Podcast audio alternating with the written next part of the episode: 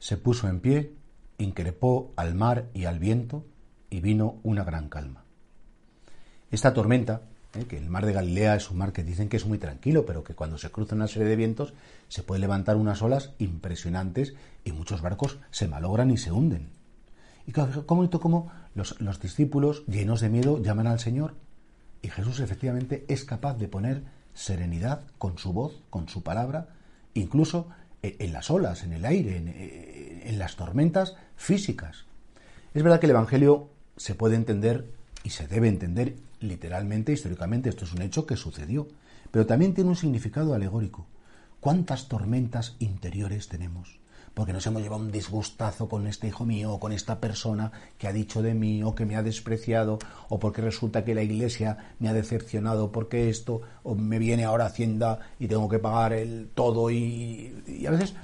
tenemos tormentas muy grandes y, y, perdemos la paz, perdemos el sueño, perdemos el humor, estamos todo el día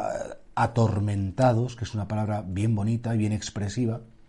y claro, esas personas atormentadas, llenas de tormentas interiores, necesitan que Jesús se ponga en pie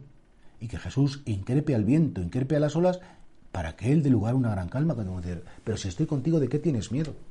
Pero si estoy contigo, no te preocupes porque yo te voy a acompañar, pase lo que pasa, suceda lo que suceda, estés donde estés. O conseguimos entender que Jesús es fuente de paz.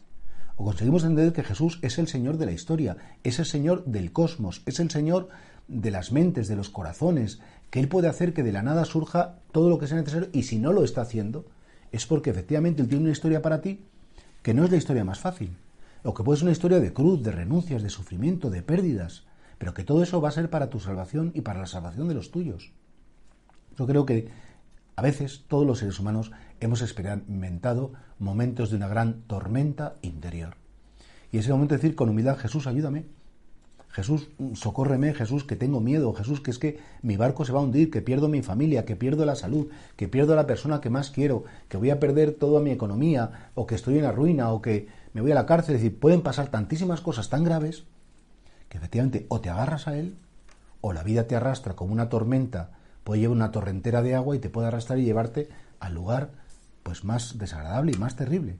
Pero es que aunque fuera el foso del mundo, si Jesús está en él, él va a hacer que eso te sirva para bien. Y por eso pídele hoy al Señor que te conceda tratar con Él de tal modo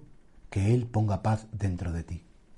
Que Él sea tu serenidad, que Él sea tu refugio frente a tus enemigos, que estando con Él sabes que no debes temblar, porque Él es tu, es tu redentor, Él te va a rescatar y Él en definitiva se compromete y se ha comprometido contigo para la eternidad.